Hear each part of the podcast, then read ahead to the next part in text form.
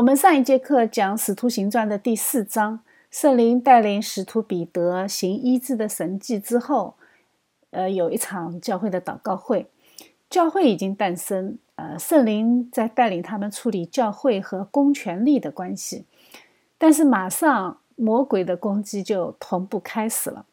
这个世界看起来是有两股势力交织的战场。而人呢，是裹挟在其中啊，因为这两股势力，它都是通过人的心去做事情。最关键的是我们的心啊，我们的心是跟从圣灵呢，你还是跟从自己的私欲？我们经常听到有人说：“哎呀，好像魔鬼攻击了我啊，所以他使我去做这个做那个啊。”呃，那我觉得这是夸大了魔鬼的作用。魔鬼没有那个能力来控制我们啊，除非你向他效忠。你去邀请他来控制你呀？我们的人心本来就是向罪的，这个都不需要魔鬼攻击啊。我们不认识神的时候，我们罪人的本性本来就是魔鬼的最佳队友，我们本身就是魔鬼的代言人啊。耶稣不是对彼得说吗？撒旦，你退到我后面去啊！哎，他可是对着彼得说啊，说明什么？说明我们本身就是撒旦，我们是神的抵挡者。撒旦的作为呢，它基本上是只集中在抵挡福音的传播。至于什么鼓励人去犯什么自私贪婪的罪，那不是撒旦干的啊，那是我们人的罪性导致的。所以，我们不要甩锅给撒旦啊，我们要认清自己。如果不被圣灵改变，我们其实和撒旦是一样的。我们先来看经文。有一个人名叫亚拿尼亚，同他的妻子撒菲拉卖了田产。在原文当中，有一个人前面呃还有一个“但”字啊，他是但有一个人，说明这一节经文是紧接着上面的啊。前面刚刚讲了巴拿巴把自己的田产卖了，对吧？呃，还放在使徒的脚前，结果这里呢，这里马上就用一个“但”字，说明幺蛾子出现了啊！撒旦马上开始行动。在信徒中间掺沙子，这个叫做亚纳尼亚的人和他的妻子撒菲拉卖了田产，把价银私自留下几份。他的妻子也知道了，其余的几份呢，拿来放在使徒脚前。彼得说：“亚纳尼亚，为什么撒旦充满了你的心，叫你欺哄圣灵，把田地的价银私自留下几份呢？田地还没有卖，不是你自己的吗？既卖了。”嫁银不是你做主吗？你怎么心里起着意念呢？你不是欺哄人，是欺哄神了。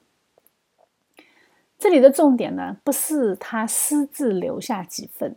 一般人啊，读到这里就觉得神太残酷了，对吧？连人的这点生活的银两都不想给人留啊，一定要将人把全部所卖的都献上。这个有点像共产主义的意思了啊。但是彼得说的很清楚，首先田地是你自己的，你可以决定卖还是不卖。既然决定了，那么价银是你自己决定的，你卖了多少就是多少，你可以留下你的生活银两。但是你不要声称自己已经全部捐献了，因为在后面彼得问他太太的话里面说的很清楚啊。彼得问他：“你们卖房产就是这些吗？”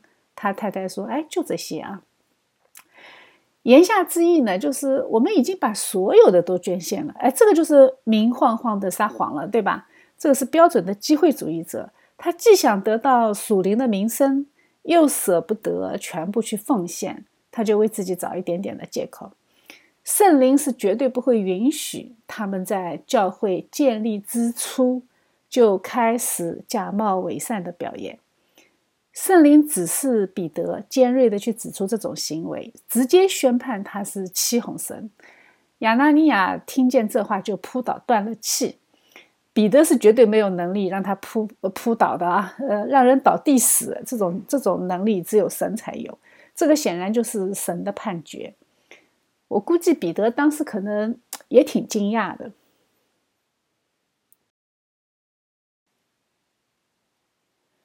我们这里看到人的行为，如果不是出于圣灵，不是被圣灵充满做出的决定，他就一定是出于人本身。那出于人呢，他就一定会被人的私欲捆绑。呃，人就很容易什么，既要永生又留恋世界啊。最后他做出来的事情呢，就是欺哄圣灵。他们会以为干一点沽名钓誉的事情，神不知道。人但凡给肉体留一点点余地，撒旦就能见缝插针啊！结果呢，就会被撒旦充满内心。撒旦做的事情，他都是非常体贴我们的肉体的。他不会让你去公然的反对神，因为那个太明显了啊！他不会让你去明显的犯罪，而是给毒药的外面去裹上糖衣，把属肉体的包装成属灵的。我们有的时候会很难分辨。圣经这里记载了这么一出啊，它分明就是要我们去注意，不要以为我们这种假冒伪善，神不知鬼不觉，这是不可能的啊！神知道一切。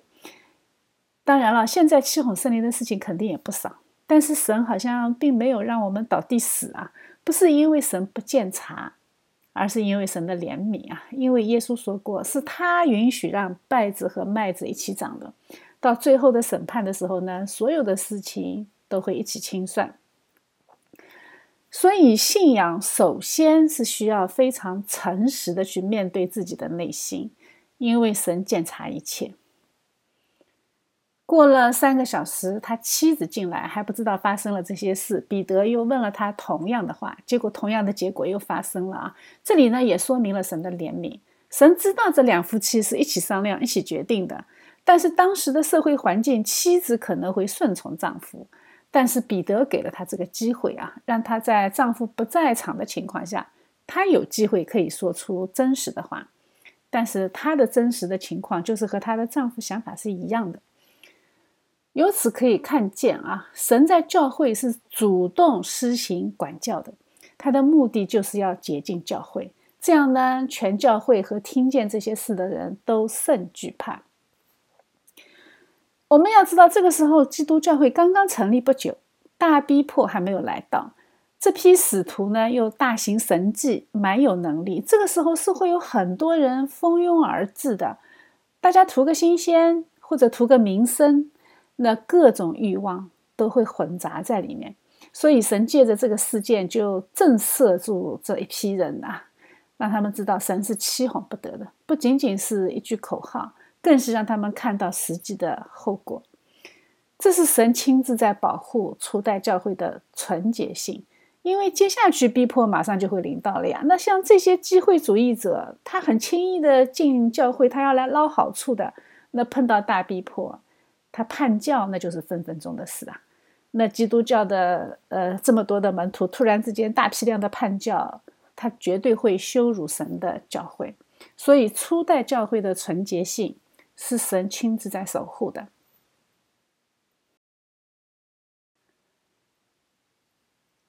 假冒伪善是神要对付的第一件事情，因为他对教会的伤害会非常大。人如果把神当成是可以摆布的偶像，那么基督教和其他的宗教没有任何区别。很多人读圣经，觉得好像读来读去会觉得太扎心啊。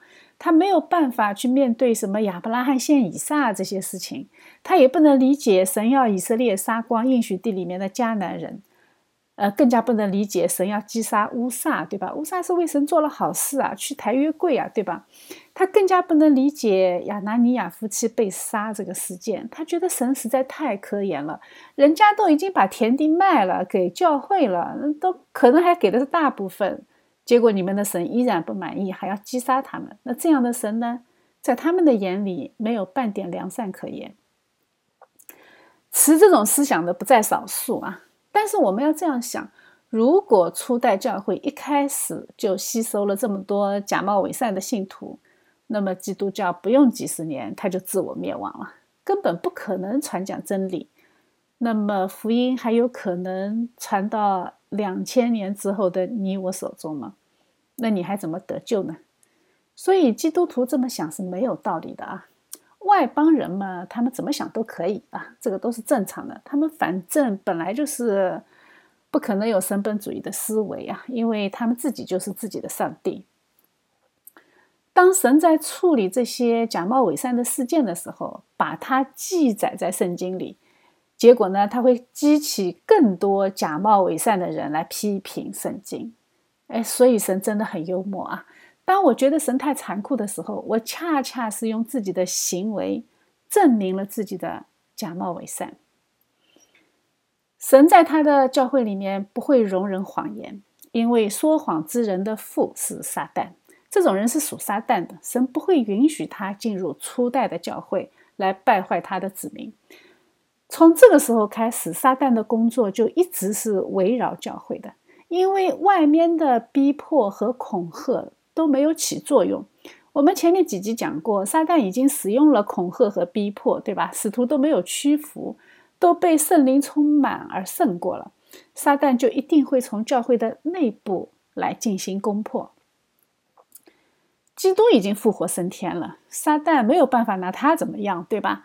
呃，因为基督已经得胜了，但是教会还在地上，撒旦还能做点工作啊，他就会攻击基督在地上的身体，就是教会。所以教会在地上，它往往是软弱的，甚至有的时候看起来很微弱啊。有的时候甚至还是奄奄一息的啊，特别是纳粹时代的那些依然坚守的教会，那真的是半死不活了。甚至有的时候看上去还是邪恶的势力会大过牧师的声音。但是我们不要担心啊，这可能恰恰证明了撒旦正在这里集中火力，说明这个教会。有神的大作为啊，是神在掌权。一个非常败坏的教会，它是没有征战的，因为撒旦已经掌权了。我们就可以看到，成功神学的教会，它都可兴旺了。为什么？因为它里面没有神的道嘛，所以它根本就不可能有征战。征战都是围绕神的道开始的。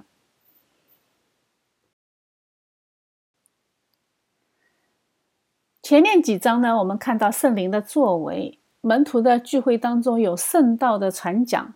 圣礼的实施就是洗礼啊，还有爱心的团契，甚至凡物公用。今天呢，我们看到教会的惩戒，教会是需要洁净的。一个没有惩戒措施的教会，它不是真教会。这一部分呢，恰恰是今天自由主义泛滥的教会很缺乏的。现在的教会基本上已经是老好人了啊，但是神说你们要圣洁，因为我是圣洁的。圣灵亲自用这么严酷的方式来洁净他的教会，这对我们来说是一个非常重要的警醒。到了这个时候呢，我们一直在说的真教会的标准，教会的三要素都已经齐全了。接下去呢，主借着使徒的手，在民间行了很多神迹奇事，他们都同心合意的在所罗门的廊下，其余的人没有一个敢贴近他们，百姓却尊重他们。信而归主的人越发增添，连男带女很多。只有洁净的教会才更加有能力啊！呃，你因为你只有教会首先被圣灵洁净，你才有力量去洁净社会，去洁净世界，你才有可能去吸纳罪人，去抵挡罪恶。那现在为什么世界上的君王都不怕教会了呢？现在是教会怕君王啊！这个是我们需要好好思考的。我们到底失去了什么啊？这个是不是就像盐已经失去了咸味了啊？信而归主的人越发的增添，连男带女很多，甚至有人将病人抬到街上，放在床上或者褥子上，指望彼得过来的时候，或者得到他的影儿照在什么人身上。还有许多人带着病人和被巫鬼缠磨的。从耶路撒冷四围的城以来，全都得了医治。神的能力在哪里？那撒旦的破坏就跟到哪里呀？当这些神迹被传扬开的时候，我们看到马上就出现了这种比较迷信的做法，人自己想出医治的方法，呃，以为好像只要彼得的影子过一下，人就能够得到医治了。这个和那个血肉的妇女想摸耶稣是一样的啊！那个妇女想，我只要摸一摸耶稣的衣服，我就能痊愈了。人的自以为是啊，就连面对神也不例外啊。虽然他需要神的能力来医治，但是怎么样医治，他是自己想象的这种方法。但是我们看到神是蛮有怜悯的，就像耶稣让血肉的妇女好了一样，只要信，神都医治。我们要这样想：初代信徒在那个处境下，他要信基督，没有神迹是不可能的。我们现在不需要这样的大型医治特会了啊，因为没有必要了嘛。神的话语已经全备了，圣经已经写好了。那个时候还没有圣经啊，没有新约圣经，他们还是新约圣经的群众演员，所以情况是不一样的啊。所以这个现象是不能拿到今天来普遍使用的。当时很多人是从耶路撒冷四围的城邑来，说明什么？说明福音已经从耶路撒冷开始传向犹太全地。这是一个新的阶段，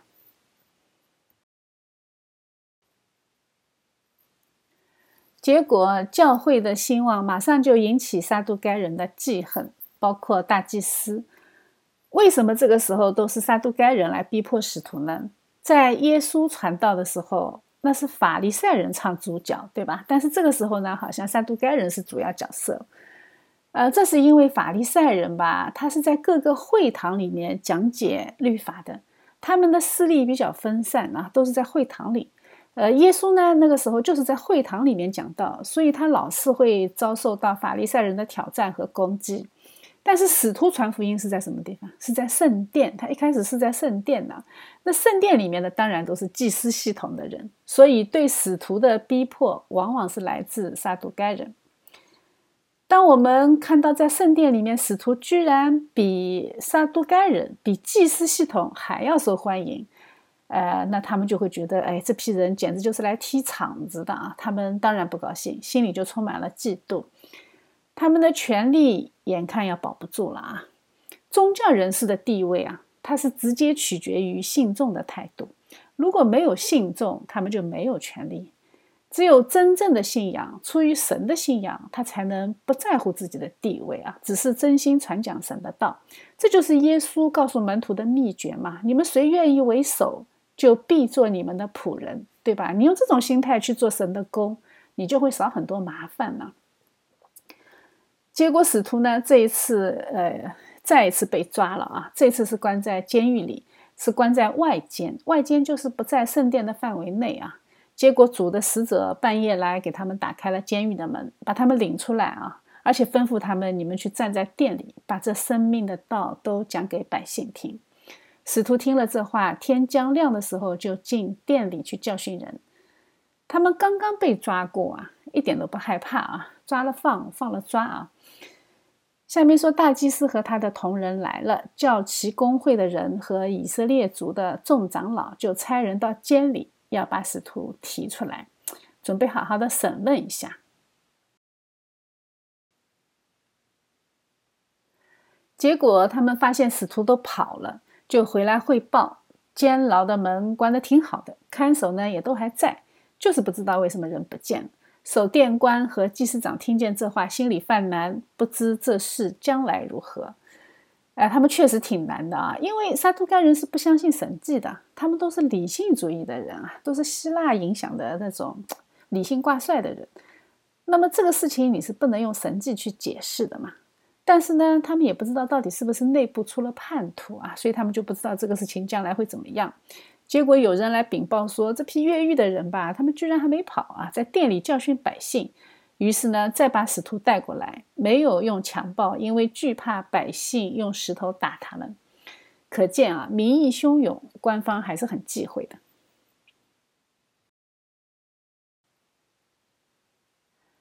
大祭司对使徒们说：“我们不是严严的禁止你们不可奉这名教训人吗？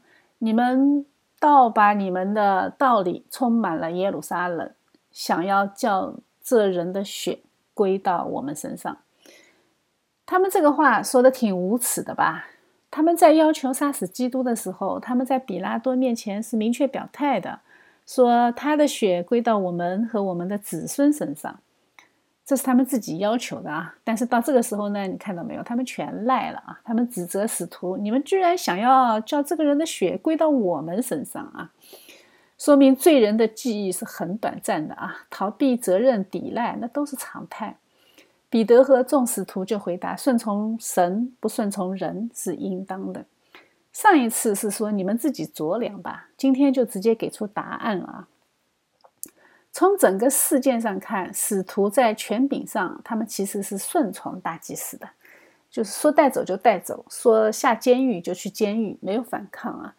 那是因为一切的权柄都是神设立的，我们上一节课讲过，对吧？但是呢，他们不顺从这些抵挡神的命令，他们不能用暴力抗争，他们是用顺从的态度来承担不顺从人的后果，并且他们心里还很高兴啊，因为这是算为义受逼迫。登山宝训里面说过嘛，为义受逼迫的人是有福了。接下去呢，他们说：“你们挂在木头上杀害的耶稣，我们祖宗的神已经叫他复活。看到没有啊？他还是在传讲耶稣基督和他的复活。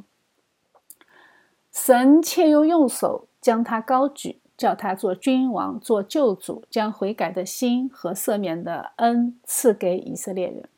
说明耶稣基督的君王国度是在天上的啊，是不在地上的。”耶稣的身份呢是救主，怎么救呢？是将悔改的心和赦罪的恩赐给以色列人。看到没有？悔改的心是耶稣赐的，赦罪的恩也是耶稣赐的。人是不可能靠自己的理性得救的啊！这里他再一次说明，救恩是神的工作。我们为什么要这么仔细的去讲解《使徒行传》的前面几篇讲道呢？因为这里面的神学真理都是非常非常关键的。如果没有仔细的解读，一带而过的话呢，我们后面会有很多的经文不能理解。因为后面进入到教会治理层面，特别是后来的那些使徒书信，我们就不可能去完全的理解它。所以，我们前面要把它讲的那么的细啊。接下去说，我们为这事做见证。神赐给顺从之人的圣灵，也为这事做见证。圣灵的神迹，它都是有意义的啊，它是为耶稣的复活做见证的。而且呢，圣灵是神赐给顺从之人的，说明一个被圣灵充满的人，他肯定是一个顺从的人。一个人如果他不顺从神，他如果又自己说自己被圣灵充满，那你就知道肯定是假的啊。我们从圣灵的能力上来理解，今天为什么我们没有再看见这些大规模的神迹呢？因为不需要了，因为教会已经被圣灵建立了，新约圣经已经写完了，神圣的教义在历史中已经被圣灵建立，再加上人类历史演绎了两千多年，我们有太多的可以从中学习的教材，我们不需要用这种呃大规模的医治神迹。来显示圣灵的能力，但是个体层面的神迹还是有的啊。但是我们要想清楚啊，个体层面经常看见神迹，这个不是这个人属灵能力的表现，不是说哎呀，这个人身上他老有神迹，说明他很属灵啊。其实不是的，其实是恰恰相反，这个人的灵命他很弱小，上帝呢要用神迹去兼顾他，去带领他。他还在喝奶啊！一个真正灵命成熟的基督徒，神是很放心的，知道我们不需要用哄孩子的方式来带领我们，我们是可以吃干粮的。这个可能和我们平时理解的有点不一样啊，所以我这里稍微提一下。呃，有些人他见证说自己遇到神迹的时候，我们不要把他英雄化，把他属灵高尚化啊，这个不存在这个问题的。我们要知道，神带领每一个人的情况是完全不一样。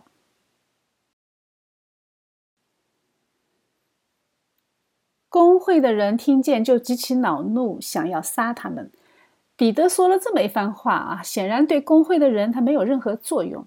这个不是彼得的讲道没有力量啊，他已经很有力量了，他已经使八千个人信主了。而且呢，这些撒都该人是很清楚知道耶稣是复活的，他们其实比任何人都清楚。因为他们当时贿赂了兵丁，捏造谎言掩盖事实，这都是他们自己干的事情。他们呢，现在又看了很多的神迹，但是这一切都没有用。这个就正面的回应了彼得说的话啊，就是前面说的悔改的心是神赐的。人的理性是不可能将人带到神的面前，罪人的理性都是被猪油蒙在那里的啊，耳朵发沉，眼睛瞎掉啊。这个时候呢，有个法利赛人站出来说话了啊。这个人叫加马列，是众百姓所敬重的教法师。我们后来从保罗自己的陈述中知道，他也是保罗的老师啊。他是犹太一个很有名的拉比希列的孙子。他应该是当时犹太公会的主席啊，如果不是主席，他至少也是圣拉比。他的名声是非常不错的啊，他敬虔宽容，百姓呢也很尊敬他。他在公会中站起来，吩咐人把使徒暂且带到外面去。呃，看到没有，他做事很有分寸啊，先把使徒带走，有些话不太方便当着使徒的面说，他就提醒众人：你们要小心办理。以前有个人叫丢大，也是同样的情况，自夸为大。自夸为大的意思就是说自己是弥赛亚。跟随他的人有四百人，但是他被杀了以后，人就全散了。后来在报名上册的时候，加利利的犹大起来。古代的报名上册啊，就是人口普查。那个时候人口普查就只有两个目的啊。一个嘛，要么就是带兵打仗啊，他要数算一下自己的兵源怎么样，就跟大卫王干的一样啊；要不就是进行税务调查。这里的报名上册呢，它就是指西律亚基老被犹太人告状，告到罗马皇帝那里，结果呢，罗马政府就把呃亚基老给免了啊。免了以后怎么办呢？那犹大这个地方就是归罗马直属管理。那罗马直接管理犹大地区，他首先第一件事情就是报名上册，他要了解这里的人口情况，他可以计算这里的税收政策啊，因为他要推出新的税法。当时加利利的犹大就起来反抗了嘛，这个当然被镇压了啊，所以跟从他的人也都散了。我们这里就看到法利赛人和撒都该人还是有一点不一样的。撒都该人关心的是自己的政治利益，所以他们是坚决反对的，没有任何的余地。但是法利赛人没有因呃，因为他没有政治利益在里面。法利赛人他是教导律法的嘛，所以他在这个时候呢，他反而能够说一句公道话。所以利益是让人盲目的最重要的一个原因啊。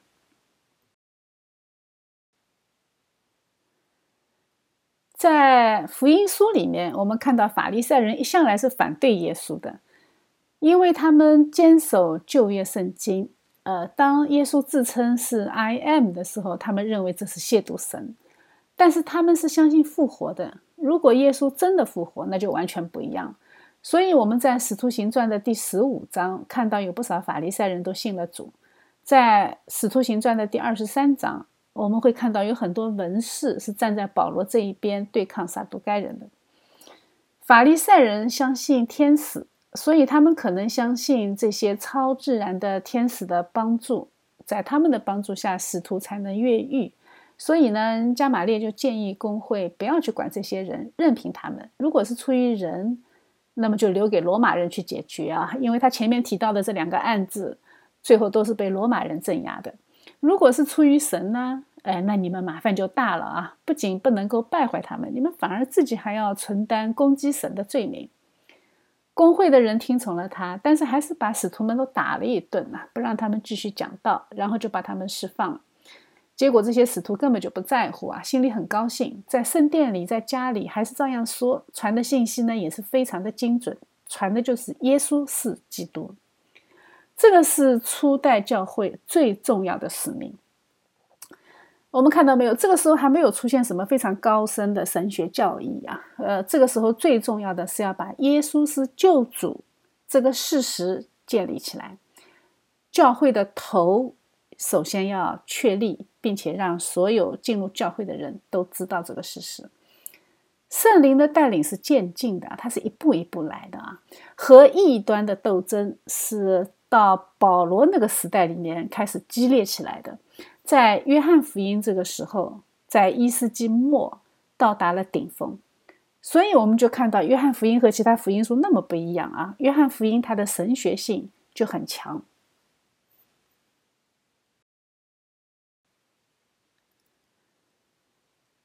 我们看到这里是不是有点对圣灵的工作摸不着套路啊？使徒们被圣灵充满了，行了很多的神迹，结果并没有说服工会，反而还集体挨了一顿揍。他们挨揍的时候，圣灵在干什么呢？圣灵不是当场击杀了说谎的亚拿尼亚夫妇吗？那怎么不去攻击那些打使徒的人呢？哎，你是不是搞不清楚了啊？圣灵到底是怎么操作的？我们不知道。圣灵这么做就是有他的美意，使徒必须经历这一切。才能走向成熟和稳定。教会是需要有仇敌的，教会才能成长。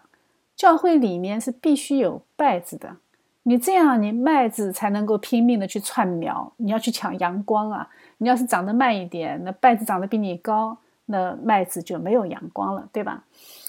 这个就好比世界里一定要有细菌啊，人才能够产生免疫力。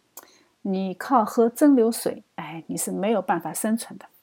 所以，神在洁净教会这一方面，神一方面阻止谎言，但是一方面他又允许逼迫。这个就是为了让我们找不到圣灵的套路，免得我们拿着神当武器去利用神。神至高的主权，它显示在圣经的方方面面。今天的这些经文当中，最难的。最难让人理解的，可能最容易绊倒人的，就是亚拿尼亚夫妇被神击杀。现在的基督徒呢，会很回避这些内容啊，生怕绊倒那些信仰不坚定的信徒。这种思想在现在是挺主流的，因为它非常迎合人的理性和感性。现在有一股思潮啊，就是把基督教简单化，他们不提罪，不提审判。不说地狱，也不说魔鬼，更不谈救赎。他们只说有一位好的上帝，这位上帝呢很爱你，你做什么他都会爱你，他爱你到死。只要你接受了他的爱，行出他的爱，这个世界就会越来越好。这种是非常幼稚可笑的基督教，但是呢，恰恰是这种基督教是现在教会的主流，特别是很年轻的那些信徒眼中啊。他们就觉得这样的教会才是真教会，因为他们不愿意相信我们的神居然还会，嗯，还会击杀一个愿意把田产交给教会的人啊！他们他们不敢相信自己的神居然没有一个无神论者有爱心，所以他们会美化神的公义，把公义等同于道德，公义。我们知道公义跟道德是两个概念啊，公义是以神为标准的，道德它不一样，道德是有主观性的，是人的层面的事情。我们如果把公义等同于道德，这个就是相当于对神的公义进行降维，而且他们也弱化审判，他们几乎不提审判。对基督徒来说，死后上天堂；对于非基督徒呢，哎，你们死后爱去哪里去哪里啊？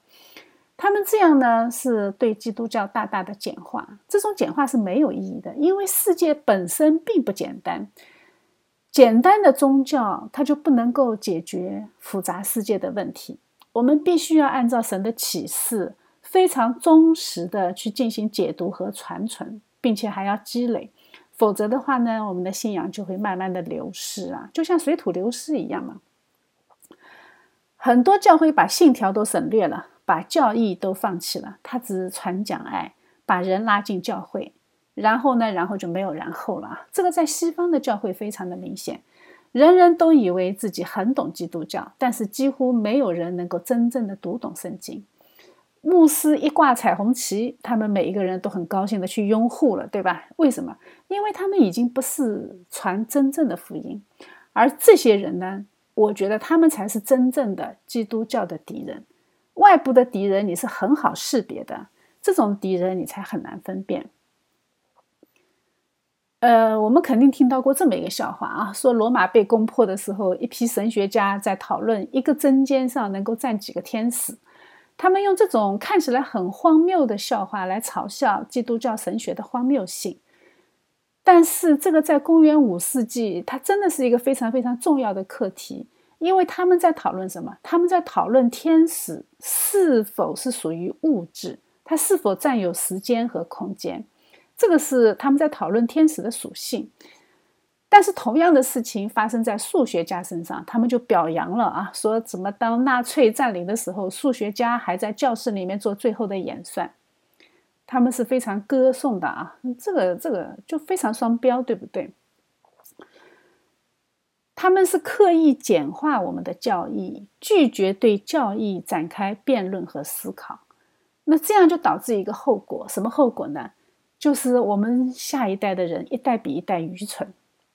基督教围绕教义的思辨，它可以带给我们逻辑学的训练，也可以带给我们修辞学的训练。语言学它会变得很丰富，然后在圣经上我们建立生活价值观，最后是会造福我们的社会和我们生活的方方面面。我们的神学是很丰富的，但是我们的信心是很简单的，建立在简单相信的基础上。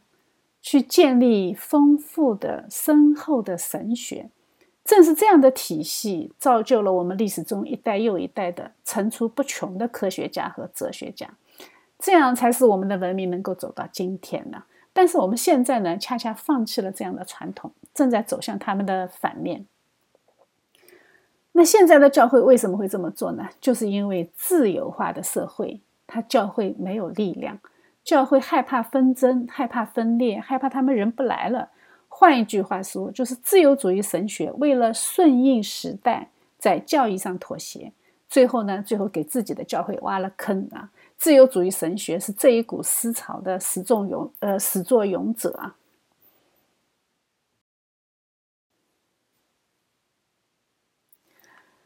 神的丰盛是我们一切的来源，我们一定要坚信这一点。当我们在默想神的时候，我们的思维就得到了锻炼和长进。我们可以举几个例子啊，来看一下，如果我们思考神国的事情，我们的逻辑是怎么长进的。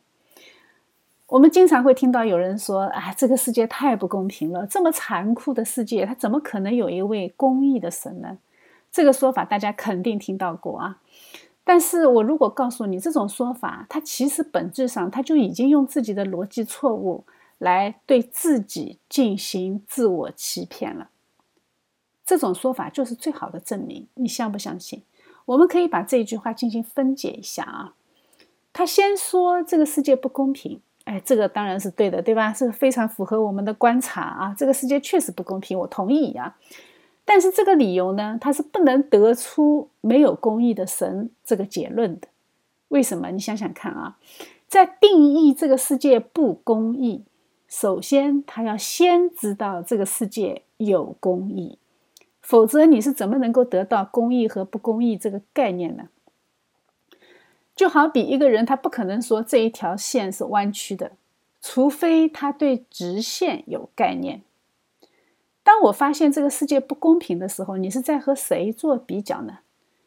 你是在和有绝对公义的一个标准做比较。那么这个绝对公义的标准，它就是存在的，对吧？那么这个绝对公义的标准，它就是神。所以当他在发这个怨言、指责上帝的时候，他无意之中，他就是在证明这个世界上有上帝。你有没有看到罪人的逻辑有多么的可怜？这个就好比什么呢？我们再举一个例子啊，就是很多人研究宇宙，寻找宇宙的意义。然后他告诉你，他得出结论了，说这个宇宙的存在，它就是存在的，它没有意义。他们自己这么研究，觉得自己很高大上了啊！他们研究人类最高远的存在，但是当他们宣布宇宙没有意义的时候，他们就又犯错误了。因为如果宇宙没有意义，我们就应该永远也无法发现它没有意义。这个逻辑大家能不能理解？哎，跟上我，跟上我啊！不要掉队啊！我们再说的慢一点。当你说宇宙没有意义的时候，说明他脑子里先有一个概念，宇宙必须是有意义的，但是他又找不到，所以他说宇宙没有意义。但是事实是什么呢？事实是，如果宇宙真的没有意义，我们根本就不会发现它没有意义。我再说的通俗一点啊，宇宙中如果没有光。那么就不会有生物去长眼睛，对不对？我们眼睛是用来干什么？是用来看的。宇宙中如果没有光，那么所有生物都不可能有眼睛。那既然没有眼睛，我们就永远也不可能，也不应该知道宇宙是黑暗的，因为你都不可能产生“黑”这个词。黑这个词是对一个黑暗世界来说，它是毫无意义的。这个就像是一条鱼啊。他永远也不会觉得自己身上是湿的。我们认为宇宙不公平，恰恰是一种有神论的描述，而不是无神论的根据。看到没有？当我们进行神学思考的时候，我们的逻辑就长进了。当我们想把这种逻辑思考向人表达出来的时候，我们的修辞学也长进了。当我们和世界去宣扬福音的时候，我们就能够体会到圣灵这样美善的带领。是神让我们的智慧增长，用什么方式？用基督福音的方式。所以一切智慧。都在基督里。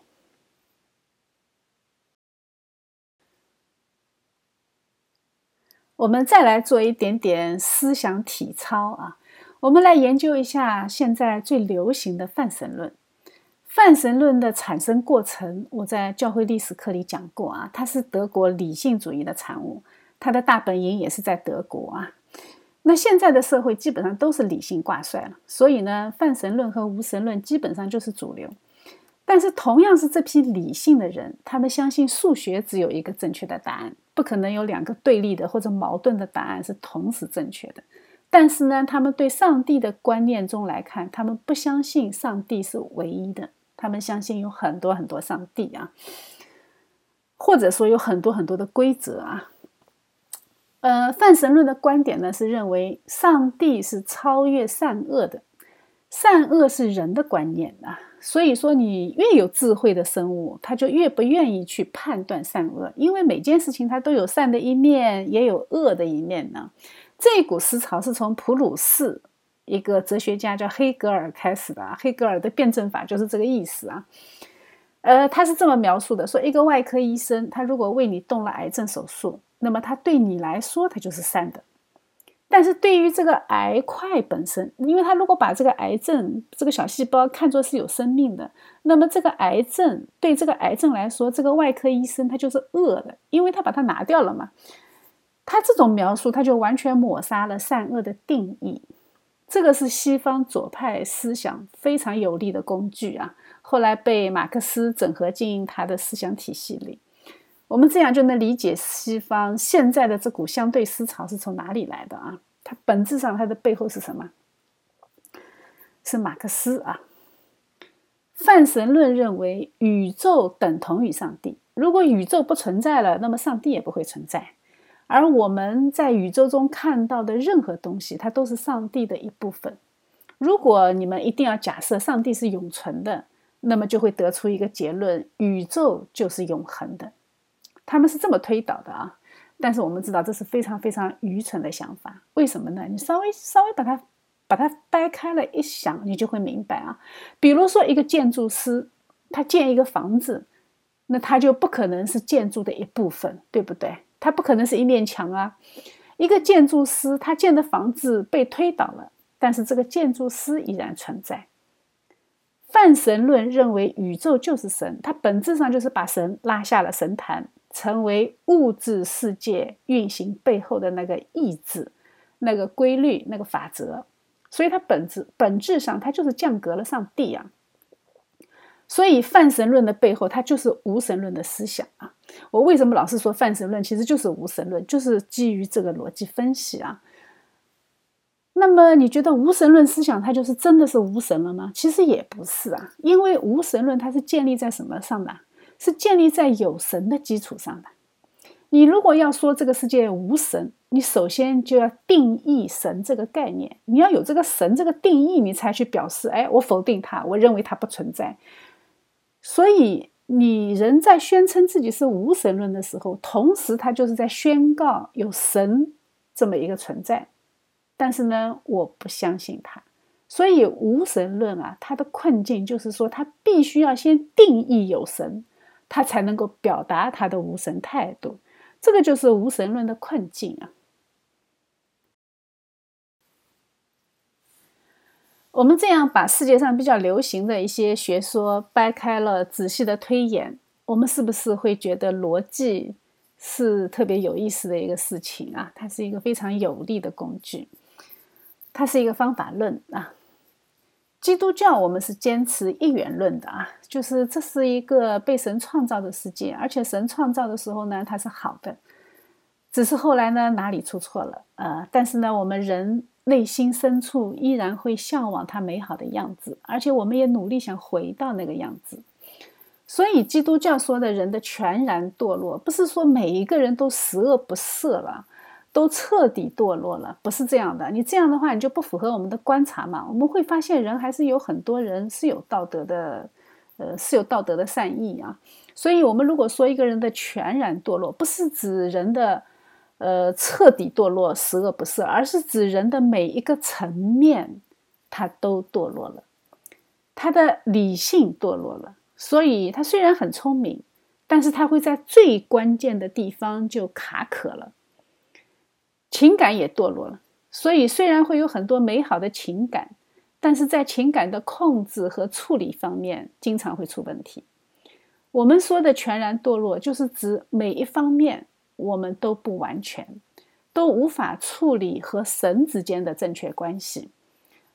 这个不是指我们人完全的十恶不赦，因为这不符合我们的观察。当我们向外邦人讲这个理念的时候，我们不能很简单的说我们人全然堕落、彻底堕落，不是这样说的啊。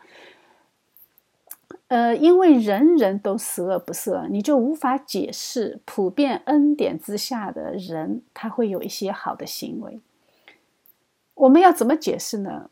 我们要这样来来理解啊，就是神创造我们的时候是好的，人的本能里面呢，他也有追求这种好的行为，这个就是普遍的道德。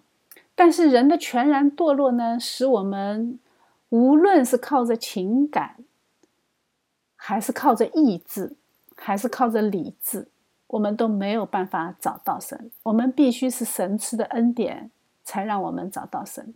但是人往往是会用情感、意志、理智去寻找神的。比如说情感嘛，就是神秘主义；意志嘛，就是苦修主义；理智嘛，比如就是科学研究啊。人都是用这种三种方式想去寻找神，但是呢，但是没有用啊。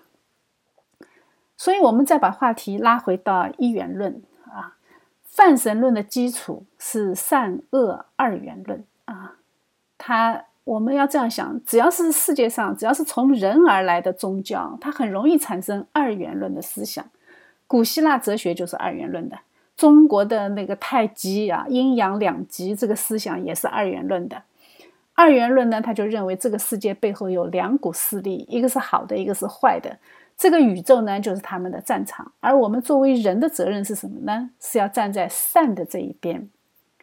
这种说法是很有迷惑性的啊！为什么呢？我们要这样来分析啊。当我们说一个力量是好的，另外一个力量是不好的，这个时候，我们无意之中就已经引入了这两个力量之外的第三个东西。这个东西是什么？就是关于好的法则，或者标准，或者规定。大家明白没有？因为只有这第三个力量存在，按照这个标准，按照这个法则，其中有一个力量是遵守了，另外一个力量违反了，这样就产生了善和恶，对不对？那么既然是按照这个标准定义的，那这个标准就远远高于善和恶这两个力量，那么这个标准它就是真正的上帝。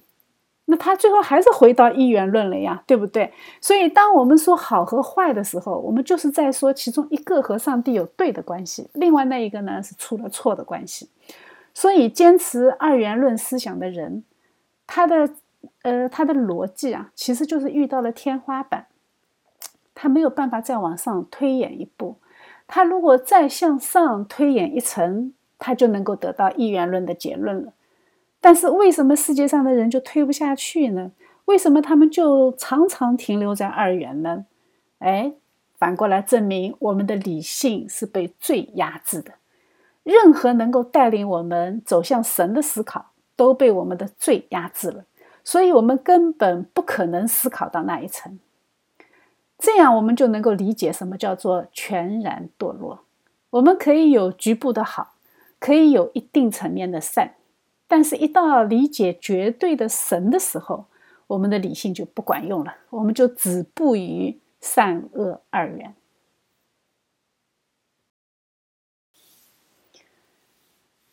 呃，为了防止杠精跟我杠啊，我们就再把这个事情再往深处再去推演一下，再去想一下啊。因为有人他会说啊，他说善恶二元论确实符合我们的观察，人间确实是存在恶的。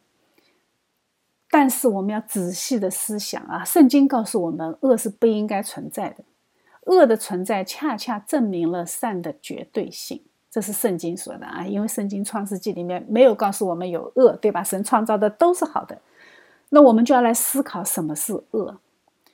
比如说，我们举一个例子啊，偷钱。那偷钱这个行为是不是恶的？当然是啊。但是你仔细仔细的去思考一下，钱是个好东西，对不对？没有人说钱不好啊，钱是人见人爱的啊。那恶是什么？恶的是偷。啊，偷就不好了，所以恶是什么？恶是用错误的方法去追求好的东西。你想想看，这样的话，它就不是本质上的恶，它是方法上的恶。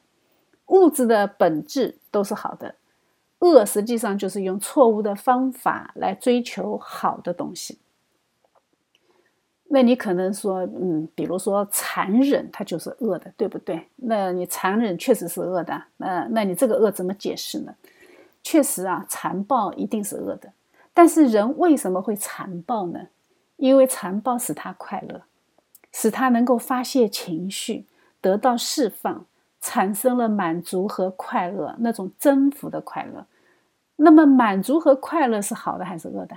那当然是善的。对不对？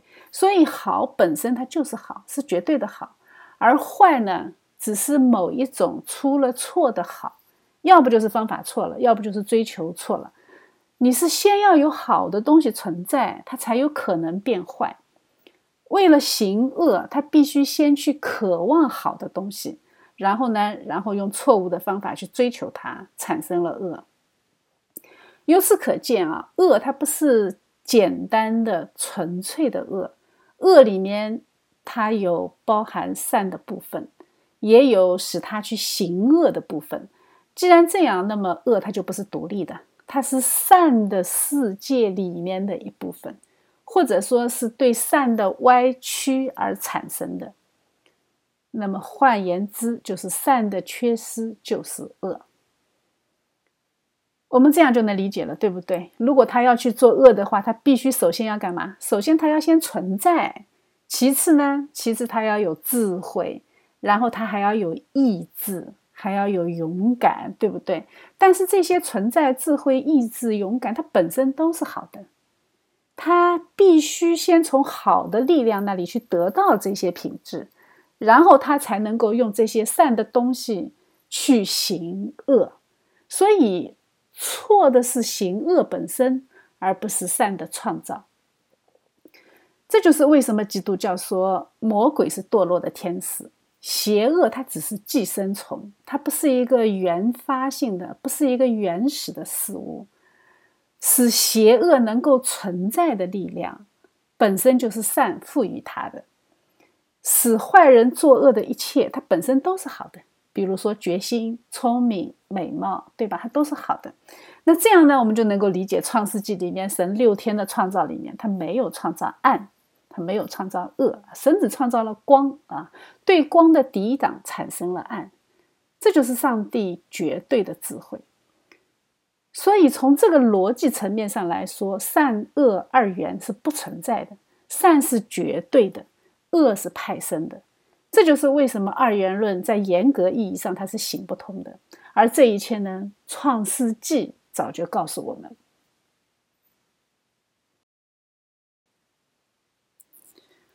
当然啊，当我这样说的时候，可能大家还是有疑惑啊，因为当我们去读新约圣经的时候，会经常感受到有邪恶的存在啊。呃，旧约其实也一样啊，我们会看到什么撒旦啊、魔鬼啊这些，好像确实这个世界是二元的。但是整本圣经告诉我们，呃，这是堕落的天使，也是上帝创造的，而且他被造的时候是好的，是后来出了错，就算这个出错，也是上帝允许存在的。这个概念很重要啊，因为这个概念它就引出了基督教得胜的秘诀。因为上帝是善的，是绝对的善，邪恶是派生的，所以邪恶根本就不是善的对手。邪恶之所以存在，是因为善允许它的。那这样的话，就可以得出一个很轻松的结论：什么？就是我们如果打这一场仗，我们是必赢的。就像保罗在罗马书里面说的：“神若帮助我们，谁能抵挡我们呢？”保罗这么说，可见他的神学是非常非常扎实的。这个世界上不存在像希腊神话里面说的善神和恶神两股势力啊，只有善神。善神允许撒旦堕落，在这个世界里面成为反叛的力量。他的目的是要将我们这些堕落的人，借着恶的存在来操练我们的属灵生命。当神的目的一达到，邪恶就会被摧毁。所以，我们从自己的视角上看，好像这个宇宙确实是有一场属灵的征战。但是，神本主义告诉我们，这不是两股独立的力量的战争，而是一场内战，是上帝控制之下的。内战。C.S. 路易斯曾经在他的《返璞归真》里面这本书里面他说过啊，他把它描写的很形象，说这是一场内部叛乱，是撒旦诱惑亚当一起的叛乱。我们呢是去评判的，而且呢，我们生活在被叛军占领的地方啊，是敌占区，是沦陷区。而基督教呢，就是关于这个世界的君王，他会以一种什么样的方式？降临敌占区的故事。我们是暂时还在这里打仗啊！祷告是我们的武器，神的话语是我们的武器，教会呢就是我们的部队。敬拜的时候呢，我们就是去聆听我们的元帅发来的电报啊。他的话语里面有力量，他通过话语给我们补充弹药啊。这就是为什么历史中的历代的仇敌，他都会用各种各样的方法来阻止我们去教会。他用我们的自负，用我们的懒惰，用我们的骄傲来阻止我们去教会，去接收神话语的供给。那你可能会说，神难道只有在教堂里面才说话吗？那当然不可能了！神是在任何时候，在任何地方向任何人说话。但是神看重的是你这个人是不是顺服他，你对他的态度到底怎么样？那你用怎么样的方式才能看出来呢？教会啊，看你是不是顺服教会的权柄，看你是不是顺服神通过教会在世界上设立的秩序。大家看过电影《教父》对吧？《教父》里面有一句话啊，那有一个人平时是很看不起教父的，很少来往的。但是当他自己的女儿被强暴的时候呢，他就来请这个教父帮忙啊。教父当时对他说了一句话，很有意思啊。他说：“哎呀，我对你究竟做了什么，使你如此的看不起我？”也就是说，当你有事情才去求神的时候，神也可以这样问你。你平时干什么去了？你怎么怎么可以这么看不起我？当我们藐视神的命令的时候，我们一定要用这一句话来问问我们自己啊。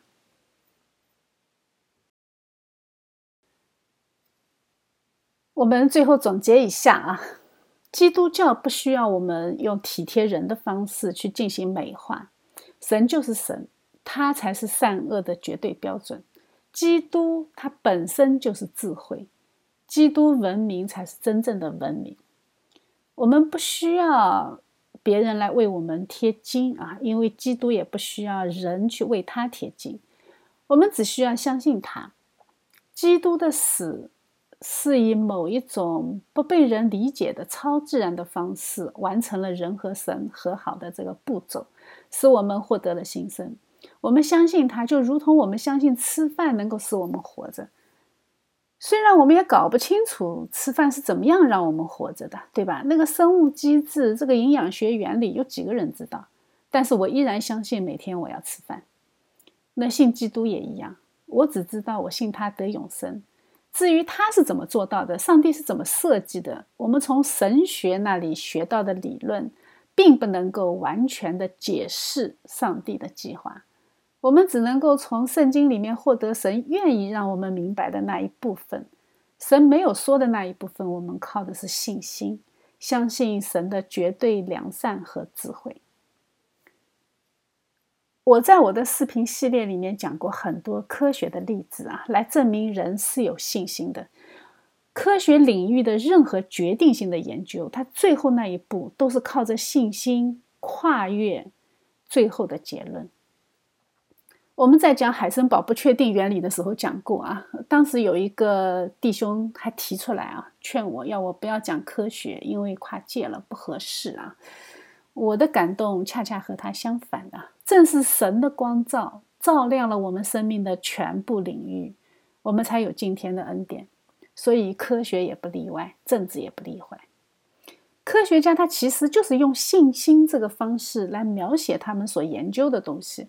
比如说原子啊，我们看到的原子图，那个都是科学家们想象出来的画像。它的目的是什么？目的是为了帮助我们理解。在他们讲授的过程中，使我们有想象的空间啊，是帮助我们去理解。但是原子本身它并不可能被你画出来，它只能用数学公式来表达。基督的代赎也一样，在历史上的某一个时刻，我们绝对无法想象全能的上帝，他可以从外部进入到我们的时空之中，用不可思议的方式、超自然的方式。来进入自然，我们为什么就不能够理解呢？你能够理解原子图，但是你却不愿意相信神用这种方式能够来带领我们。这个和我们借鉴原子图来理解是一样一样的啊！所以，我们都是需要信心，科学家需要的信心，我们信仰需要的也是信心。基督为我们死，他的死洗净了我们的罪，使死亡失去了对我们的控制。这个就是公式，这个就是科学家表达的原子公式。他们也是靠信心去相信这个公式，我们也是靠信心相信基督为我们代赎这个公式。简单相信上帝好像并不难啊，因为泛神论他们也相信上帝。但是真正重要的是什么？真正重要的是相信上帝是有行动的。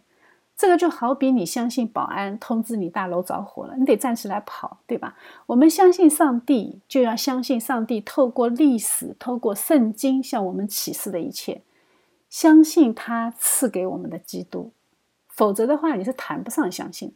泛神论的相信，它等于不相信。所以，人类理性能够做的最大的善事是什么？就是相信基督。而这个最高的善，人自己没有，它必须来自于上帝。所以，相信基督的善是神，呃，是神赐给我们的。这样的话，我们的逻辑就周延了啊。所以我在这个系列当中就见缝插针的把神学教义糅合进去。我们要对自己的大脑展开智慧的训练，在基督的光里面，我们要去学会如何分析、如何审视这个世界。我们不要在智慧的上帝里面做一个低智而又浅薄的人。我们的思想必须是深刻的，我们的态度必须是谦卑的。我们的信心是单纯的，我们的勇气是无敌的。我们只有站在上帝的永恒视角下去看世界，我们才能够真正的向世界宣告：我没有敌人，因为没有被造物配成为上帝的敌人。感谢神赐给我们基督，使我们有盼望。哈利路亚！我们赞美他。